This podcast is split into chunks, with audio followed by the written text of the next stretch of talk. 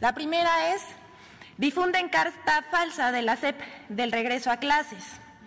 Una vez más, el periódico El Universal publicó el 12 de agosto pasado información falsa. Se trata de una supuesta carta compromiso sobre el regreso a clases que la misma Secretaría de Educación Pública desmintió. Esa información inventada fue difundida por medios y comentaristas.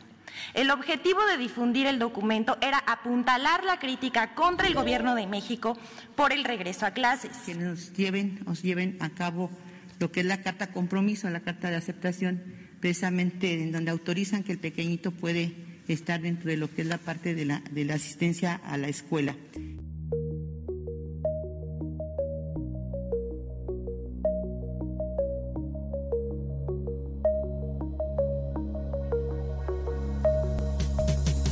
Los otros datos en GDL Post. Hola, ¿qué tal? Muy buenas noches, sea bienvenido a este programa de los otros datos, donde cada quien pues prácticamente hace lo que quiere.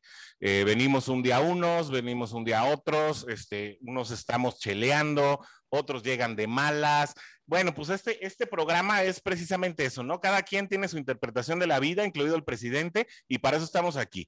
Eh, voy a presentarle a los miembros de este honorable panel que nos acompaña en esta noche, más los que se sumen o los que no lleguen, ya da lo mismo, ¿no? O sea, aquí ya todo el mundo dijo que sí venía, al final este, uno, unos llegaron a tiempo, es más, unos llegaron antes, eh, otros llegaron tarde y tumbando caña, otros llegaron enseñando la pierna, pues así estamos, ¿no? Buenas noches, Juan Pablo Altamirano de Saquito Blanco, ¿cómo estás? estimado, ¿cómo estás?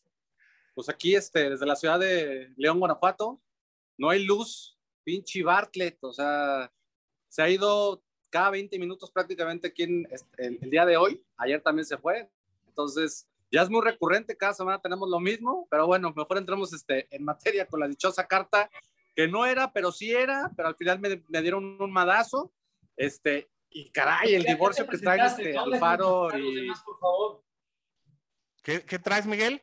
Digo, que ya se presentó, que deje que nos presentemos los demás.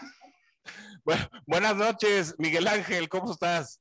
Preséntate, Muy bien, muchas gracias. Yo, breve y conciso, ¿no? Lo que es respetar el tiempo de los demás. Saludo Juan Pablo Altamirano, Fernando de Sabre, Orson, a todo el público. Buenas noches.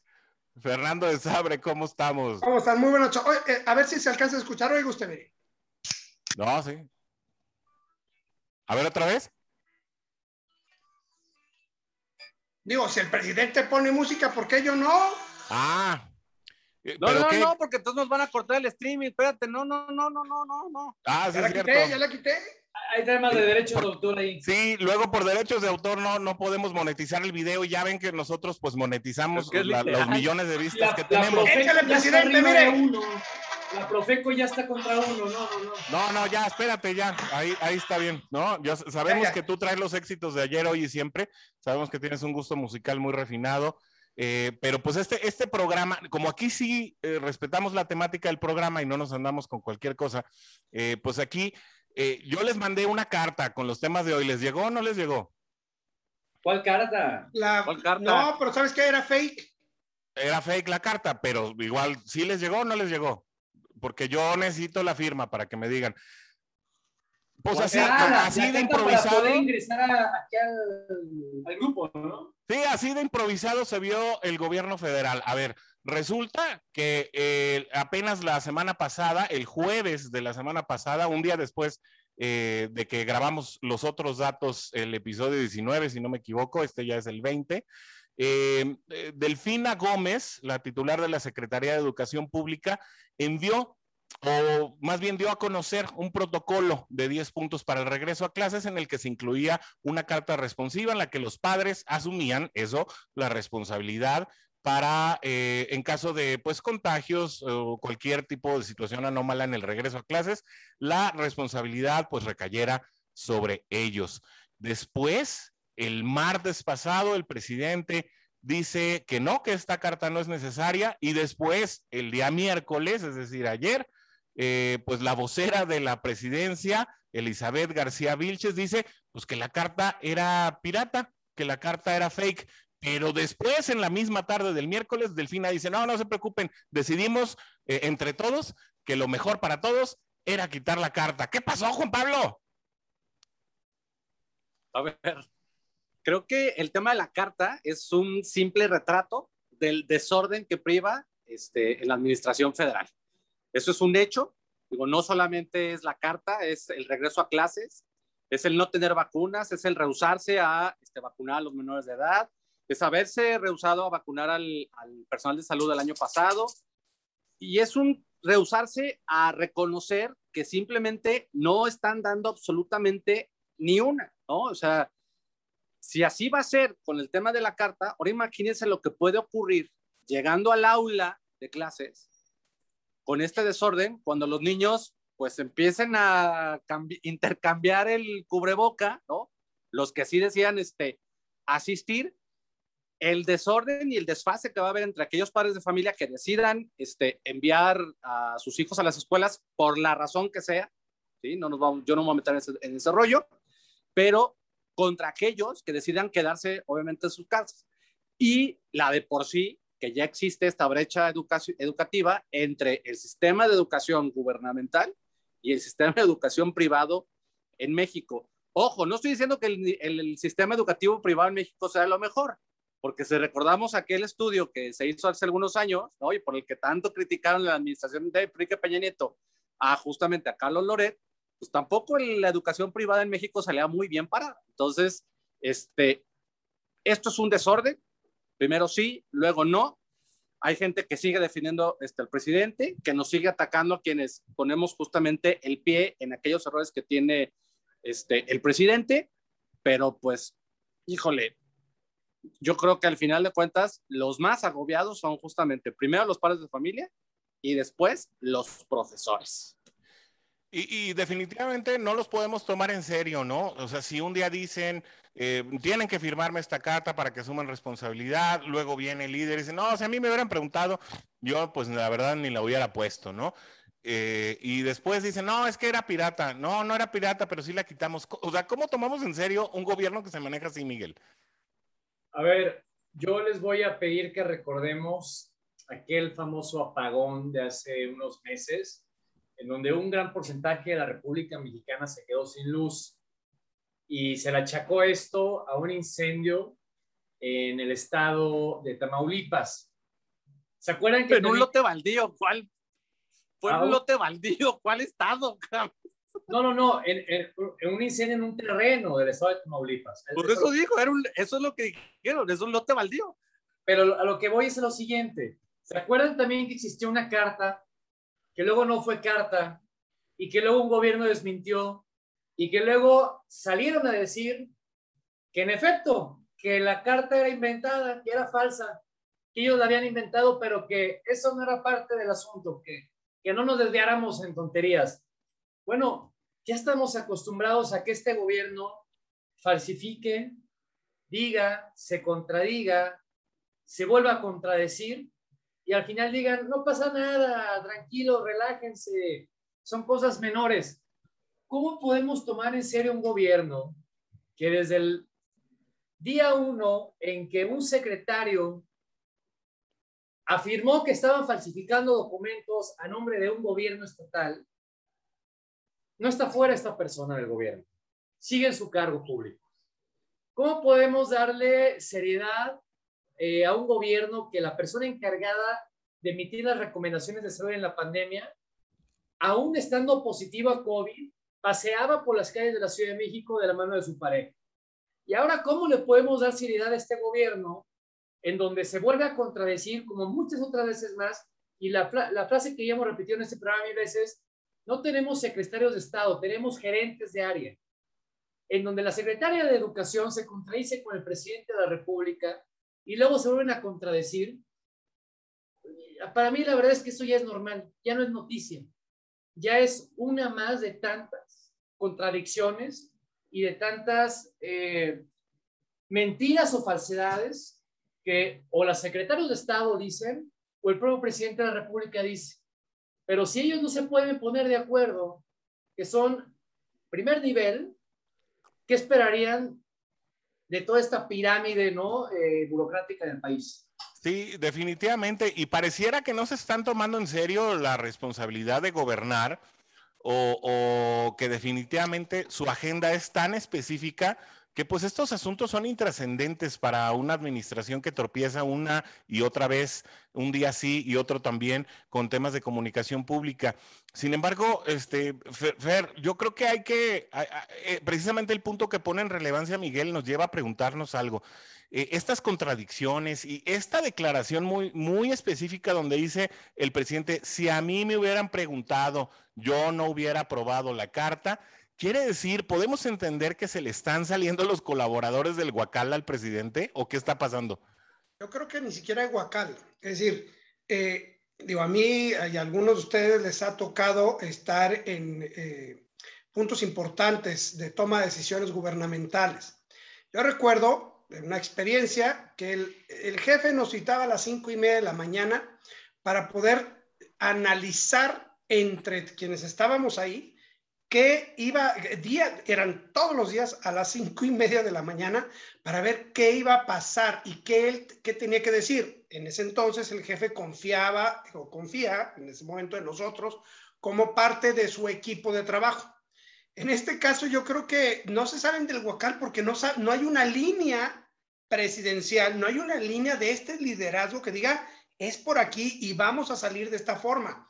Y bien, ¿quién debe de controlar esa línea? Pues la secretaria de gobernación. O sea, la secretaria de gobernación es la que debe de estar por lo menos tempranito con el presidente acordando los temas y decirle a los secretarios por dónde va el presidente, pero... Oye, pero para eso tendrían que despertarla, ¿no? Pues no, ya no, tampoco. Pues, no hay presidente, no hay secretario de gobernación, no hay secretario de seguridad, no hay secretario de salud. No hay secretarios, dice Miguel, hay gerentes.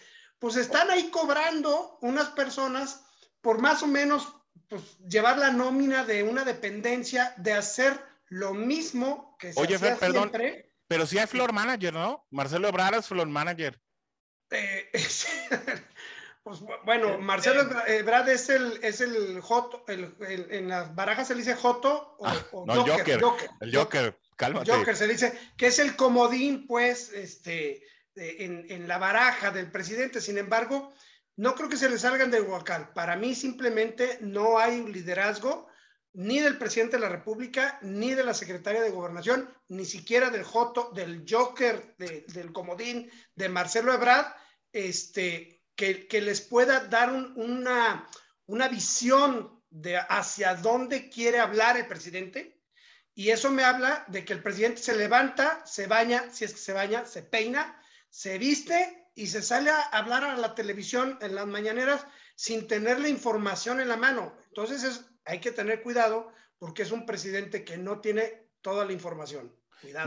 Muchos dicen, sostienen, y yo estoy parcialmente de acuerdo con ellos, que el presidente dicta la plana desde la mañanera y que pues prácticamente desde ahí se realiza el ejercicio de gobierno. Juan Pablo, antes de cerrar este bloque, em, ¿será que el presidente, la 4T, sus asesores, no sé, están creando estos distractores, precisamente como el de la carta, que no fue carta, pero que sí fue carta, pero era pirata, pero la quitamos, para que quitemos la vista de los, del, del desastre en los resultados de los indicadores que realmente importan? De hecho, lo, ya lo, ha dicho Mármol en su momento, hasta el cansancio, cuando nos acompañaba justamente en este espacio. Eh, el tema aquí es que el presidente fija los temas, la gente se sube justamente a lo mismo, y a él le beneficia que con cada trastabilleo, con cada ocurrencia, disparate o lo que usted quiere y mande este, mencionar, pues obviamente todo el mundo terminamos reaccionando y no se está hablando de lo verdaderamente importante este, de este país. Yo antes de irnos al corte, yo volvería a hacer la misma pregunta que hacemos reiteradamente casi cada mes. Y la oposición, o sea, si así están las cosas, perdón, pero en el 2024, el que venga puede ser igual o peor que lo que tenemos, pero directamente el mismo partido que está gobernando ahorita. O sea, lo que está sucediendo en el PRI, lo que está sucediendo en el PAN ahorita con el proceso de sucesión es verdaderamente lamentable y nos tendría que ocupar a los ciudadanos, porque al final de cuentas los partidos políticos sobreviven del dinero que, pues se supone recaudan de nuestros impuestos, carajo. Entonces, creo que también nosotros estamos haciendo mal esta parte de la tarea porque estamos enfocándonos en temas que no nos van a llevar absolutamente. Para la chacota está muy padre, pero en términos reales, digo, este es el estado de la, de, la educación en México, en medio de una pandemia sin vacunas y entre que la autoridad no termina por ponerse acuerdo de, bueno, sí va a ser presencial, no es obligatorio, sí me firma responsiva, no. Carajo, ¿dónde va a quedar México y la educación de nuestras nuevas generaciones, ya no digamos a 10 años, en 12 meses. Sí, yo, yo te voy a decir algo, Juan Pablo, entiendo perfectamente tu punto y, comparto eh, hasta el nivel en que mm, de repente para nosotros los papás sí resultó eh, complicado decir, oye, bueno, voy a tener que tomar una decisión fundamental. Eh, la polémica es, es muy eh, es muy clara, ¿no? Eh, o el, día miércoles, eh, Miguel Ángel publicó su videocolumna con puntos muy válidos de, por qué es necesario. Yo creo que nadie se opone o nadie dice que la educación no es necesaria. Sin embargo, bueno, yo lo exponía el viernes. de repente parece que no estamos listos para afrontar un reto de esta magnitud, por más necesario que sea el reto, ¿no? Entonces, encima o considerando estos ingredientes, pues el hecho de firmar una responsiva de, cuando los padres no están en completo control, pues parece que la carga eh, de la responsabilidad es inequitativa y el gobierno pues parecía limpiarse las manos con esta carta y creo que eso le hizo cobrar mucha relevancia. Pero bueno, ¿qué les parece si regresamos precisamente con el tema del regreso a clases? Eh, hacemos una pequeña pausa y volvemos a este nuevo episodio de los otros datos.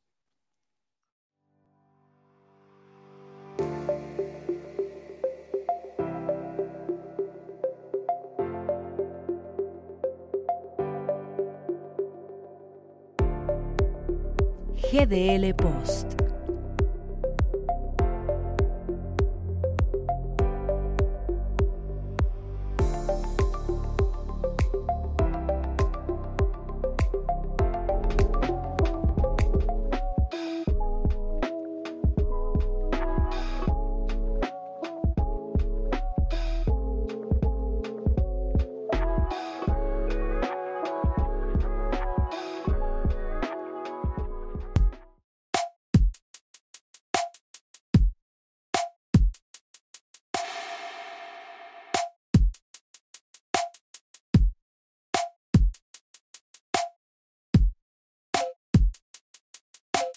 Muy bien, y estamos de regreso en este nuevo episodio de los otros datos. Y bueno, se quedó el tema, la verdad, bastante interesante en el bloque anterior.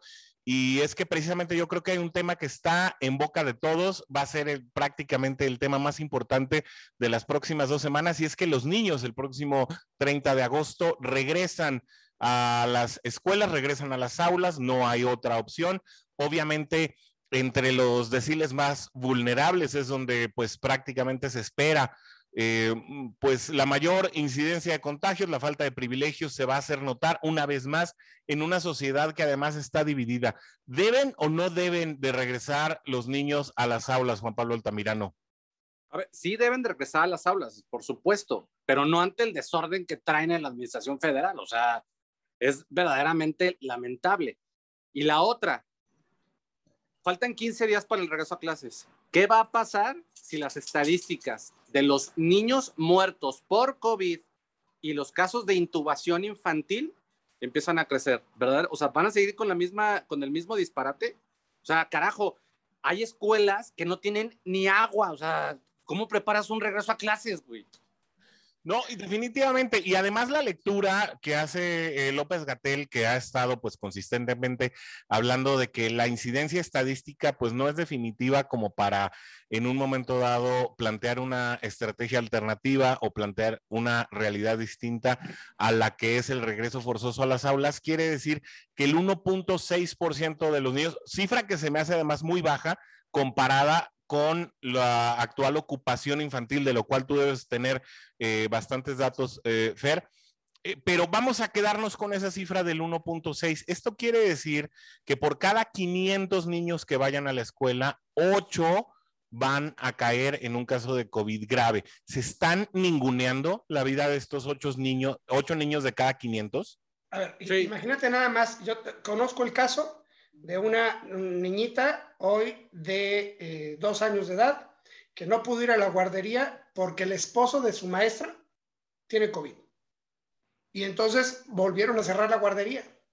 Eh, el tema aquí es que no, eh, no, no, aprendimos nada en este año. Es, decir, primero, la, la preparación de los maestros en esos viernes que de repente no había clases, que yo no seguía entendiendo por qué no los viernes de, de ¿sabe qué? Los últimos de cada mes. Sí, lo, es que se sí, junta de planeación, para, que le dicen. Para planeación. Pues no hicieron nada, porque hoy vemos a las mismas escuelas este, rebotando con el gobierno. No hubo un líder en el gobierno del Estado, en ningún Estado, que, que pusiera un orden en las escuelas públicas y en las escuelas privadas, pero además que prepararan con billetes. Caray, estamos escuchando las noticias en donde nos dicen que este, van a invertir 30 mil o 30 millones de pesos en remodelación y en adecuación o, o, en hardware de muchos aulas. ¿Y por qué no han invertido en todo un año en tecnología para esas escuelas? Primero.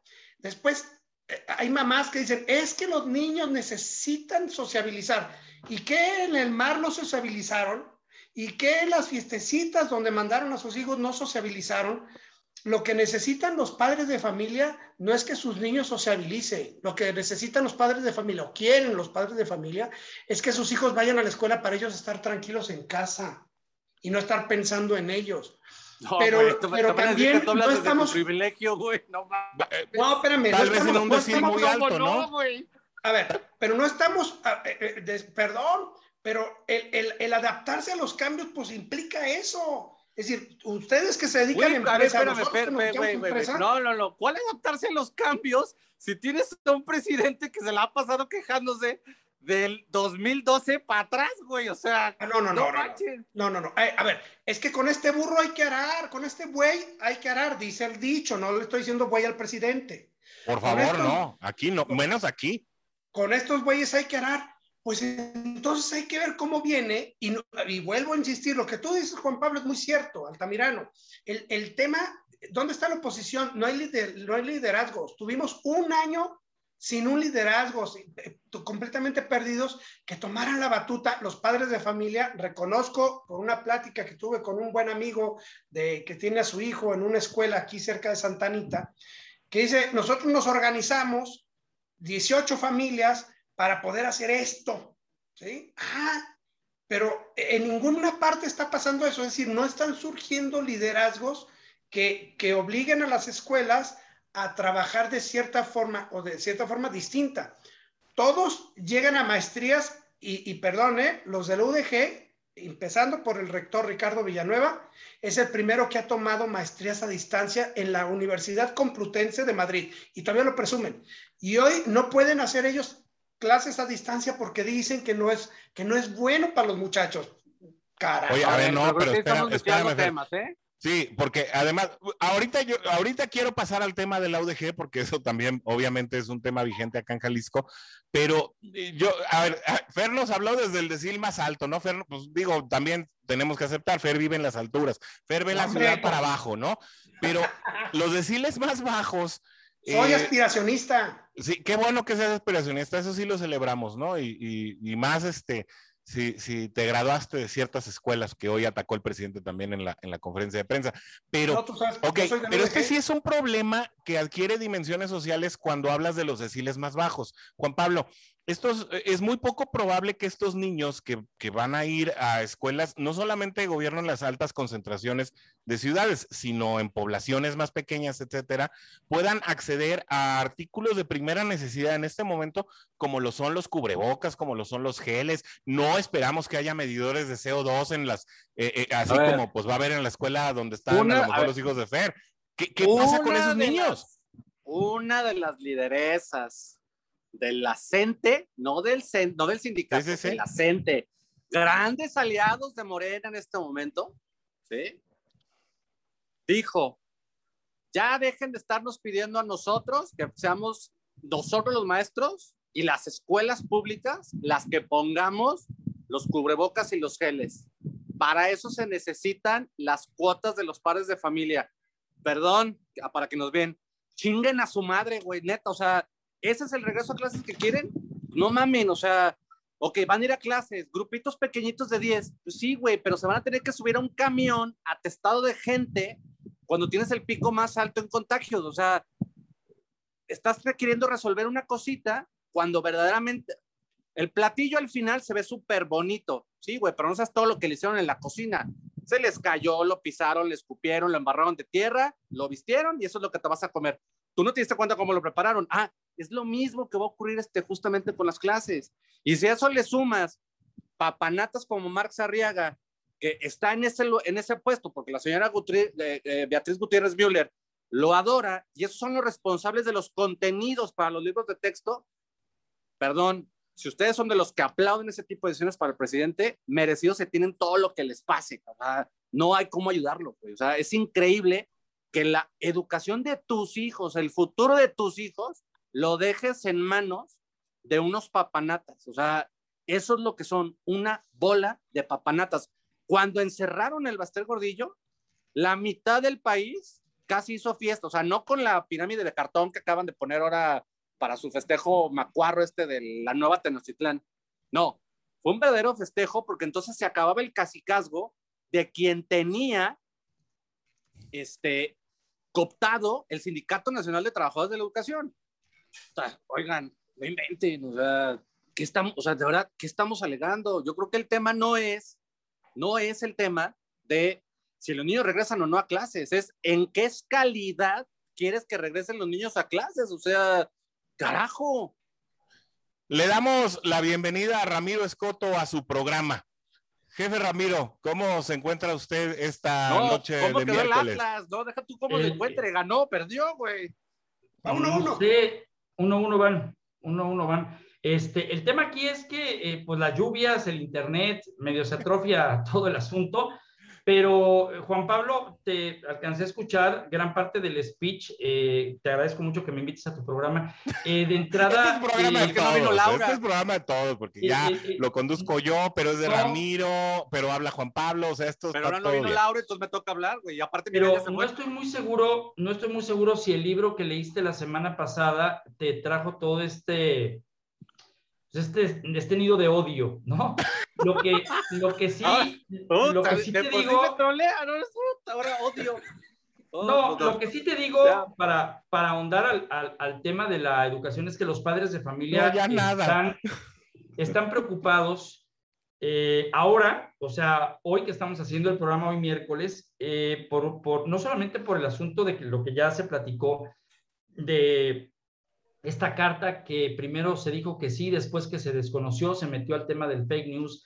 Eh, a ver, señores, eh, la propia secretaria de Educación eh, en un programa de Televisa no solamente habló sobre este asunto, sino detalló algo que en las letras pequeñas debe, debe preocupar a los padres de familia y se llama que en caso de un brote de COVID-19 en una escuela, esta no se cerrará.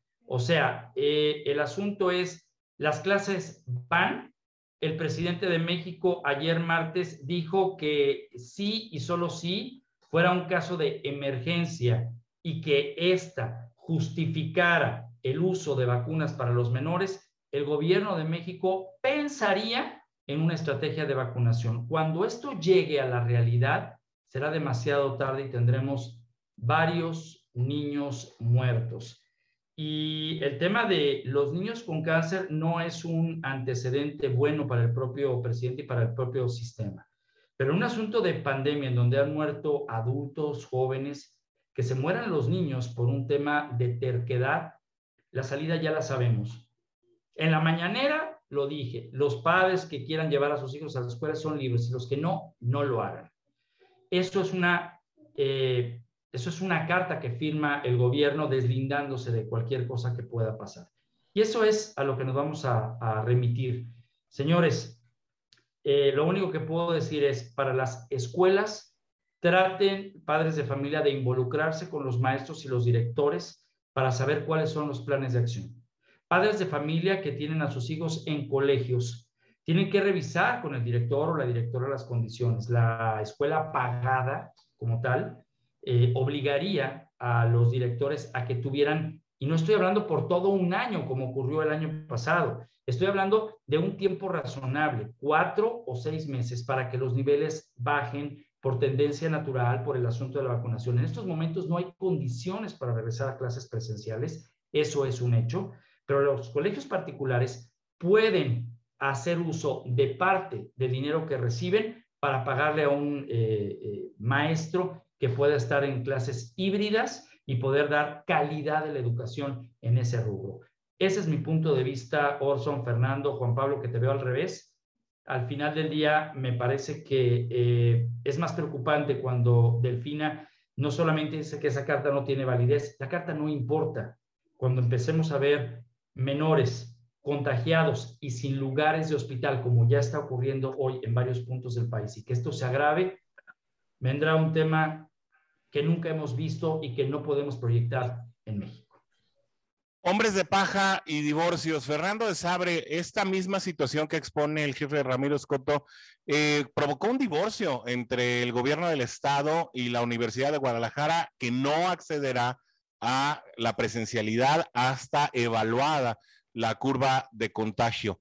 Eh, obviamente esto desencadenó en, en un retiro del presupuesto a la Universidad de Guadalajara por parte del gobierno del estado que se iban a destinar a obras eh, de cultura.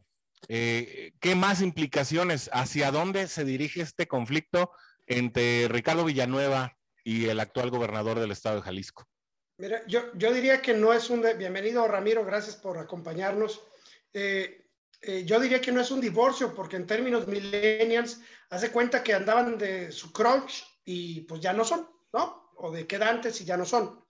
Eh, vuelvo yo a insistir en que eh, es muy rencoroso. Tenemos en Jalisco a un Andrés Manuelito, que es el gobernador, y en sus secretarios tenemos a Delfina, tenemos, puedes identificarlos perfectamente a Delfina, al Joto, al Joker eh, de Ebrad, este, a lo mejor en movilidad. Este, puedes identificar a cada uno en esos este, en esos espacios, porque sí tenemos un tipo exactamente igual como Andrés Manuel, de gobernador de Jalisco. Y eh, eh, yo creo que eh, aquí vuelvo a insistir en una cosa muy importante.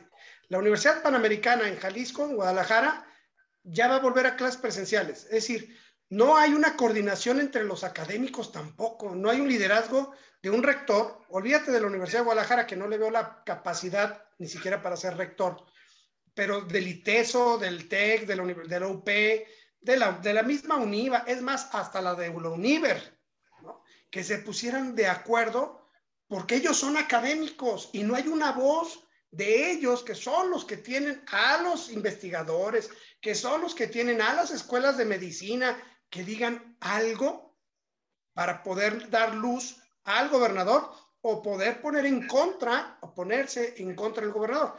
Pero este, pues esto es miedo a que el gobierno del estado, a través del gobernador, o inclusive ya vimos que Juan José Frangí, el próximo alcalde de Zapopan, eh, amenazó un medio de comunicación.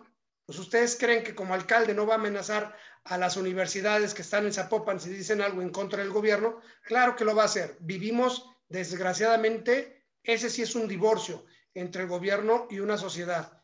Y una gran parte de la sociedad dormida que no tiene o que no forma liderazgos para poder enfrentar este tipo de situaciones que ya, insisto, tenemos un año y que no nos hemos preparado para ello. ¿Hay divorcio, Juan Pablo? Sí, por supuesto que hay un divorcio. Digo, al final de cuentas, creo que algo ya lo, ya lo he comentado yo prácticamente un mes cuando empezaron otra vez con este tema del regreso a clases. Este, híjole, es bien fácil. Aquellos estados que se nieguen a recibir más bien las órdenes directas de, Palacio Nacional y que digan, no voy a dar clases, como es el caso de los gobernadores, entre el, el estado de Hidalgo, pues bien fácil, pues entonces como no vas a abrir escuelas, te voy a recortar este, la partida presupuestal que tiene que ver justamente con eso. Perdón, es que con la solapa lo más que ya estaba, ya estaba lloviendo, acaba de regresar la luz, entonces ya los para resguardados de la lluvia, entonces voy a abogar acá el celular y entonces sí, en, la, torre. Pero ver, el pleito que tiene Alfaro con, este, con el rector Ricardo Villanueva, pues es bien simple. Digo, Primero, fuiste mi especialista y me ayudaste a medio controlar la pandemia, ¿no? Viene el manazo de parte del Palacio. No, señor presidente, lo que pasa ¿qué horas, ¿qué horas son? Las que usted diga, del año que usted diga. Vamos a regresar a clases presenciales. Dice lo de Genova, espérame, yo no estoy de acuerdo en eso porque, pues si soy tu experto, a quien has estado recurriendo para el tema de COVID, yo te digo, no es momento de regresar a clases, como bien lo dice Ramiro. Ah, ¿no estás de acuerdo? Pues entonces te recorto. ¿Dónde te, ¿Dónde te pego? Pues donde más le duele la, entre comillas, a la ODG. Pues en la parte cultural que tiene que ver con el señor Raúl Padilla. Ya, ya van dos veces que desde la mañanera mencionan directamente al señor Raúl Padilla. Entonces, pues también ya es un pleito casado. ¿Qué va a ocurrir?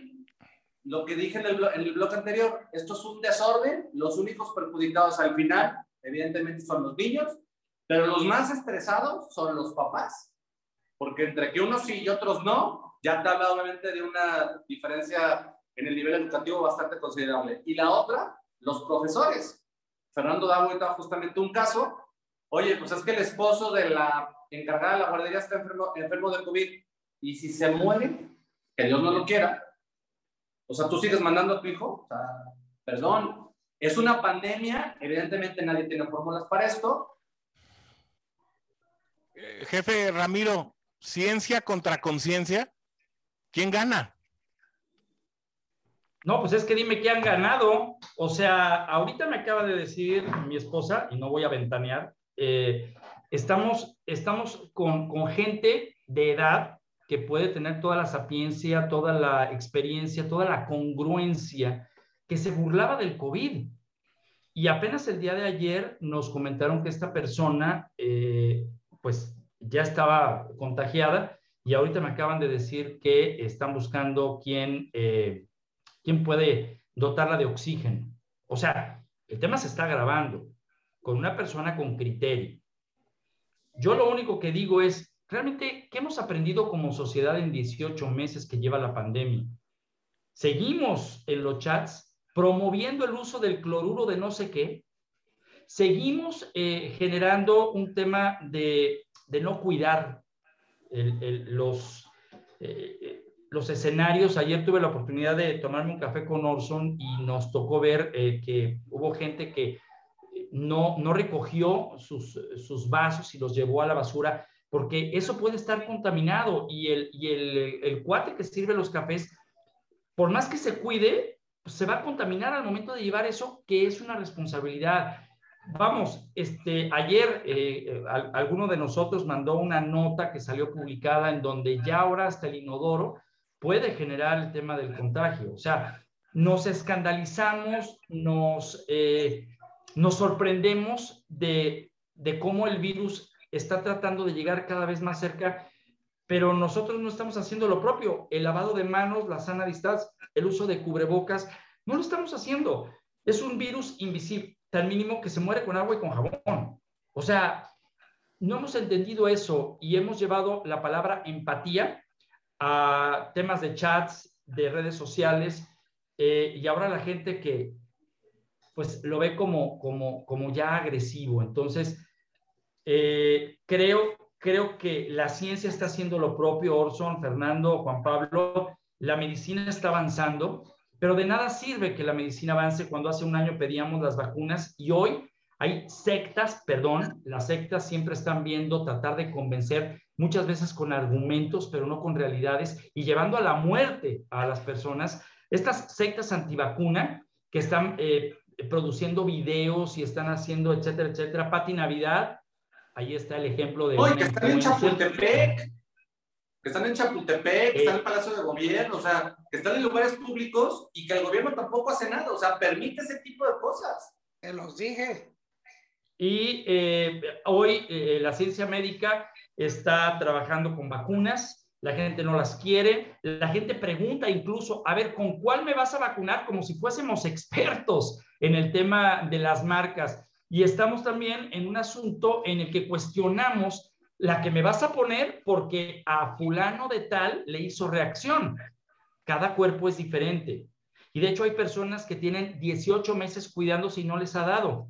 Y hay gente que 18 meses se ha cuidado y ya le ha pegado dos o tres veces. O sea, cada cuerpo es diferente, los biológicos están ahí.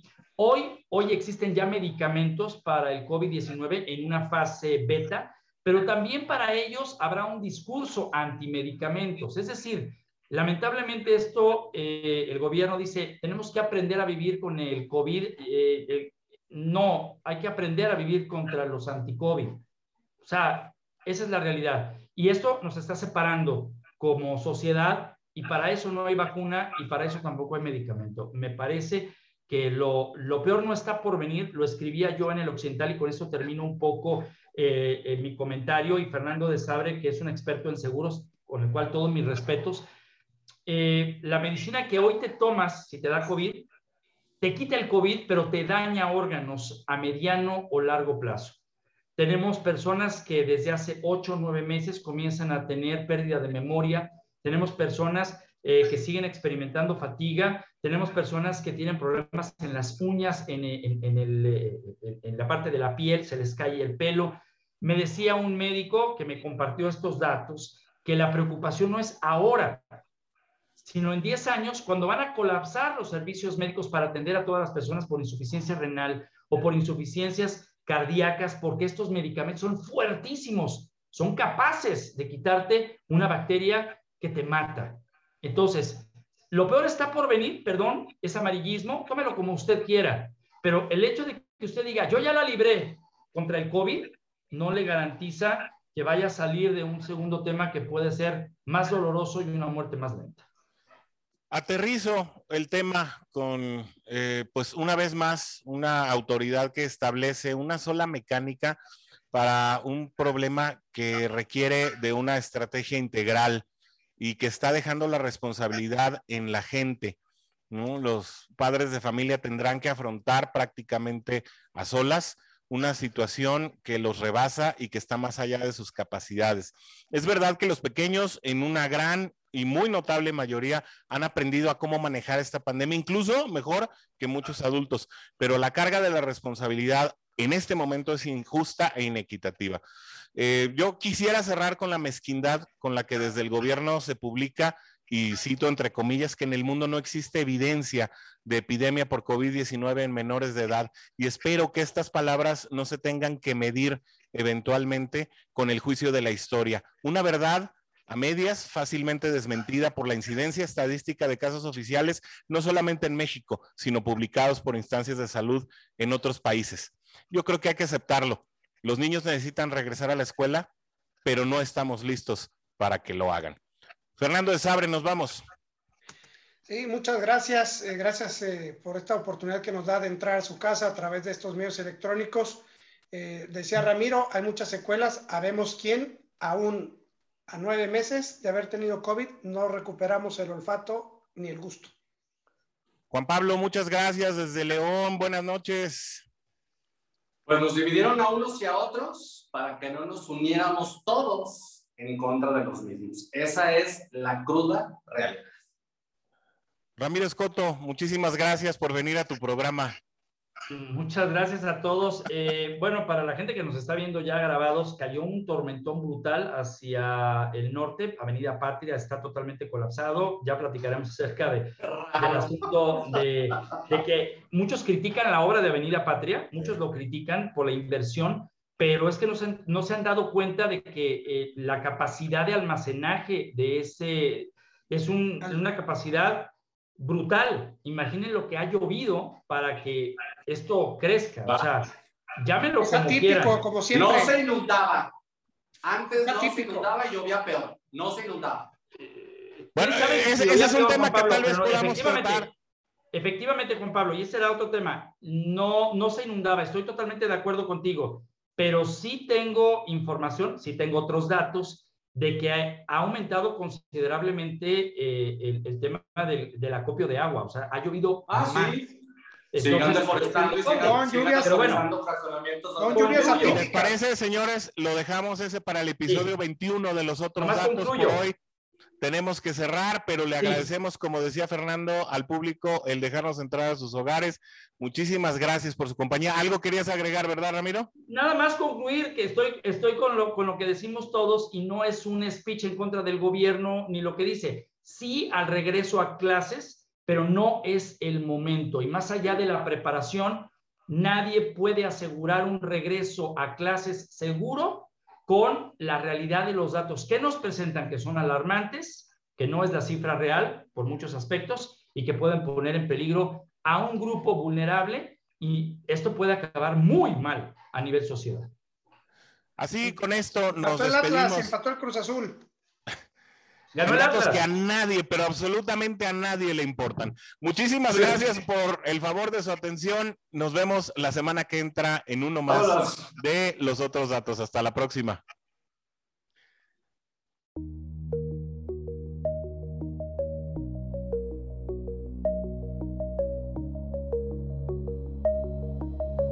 Los otros datos en GDL Post.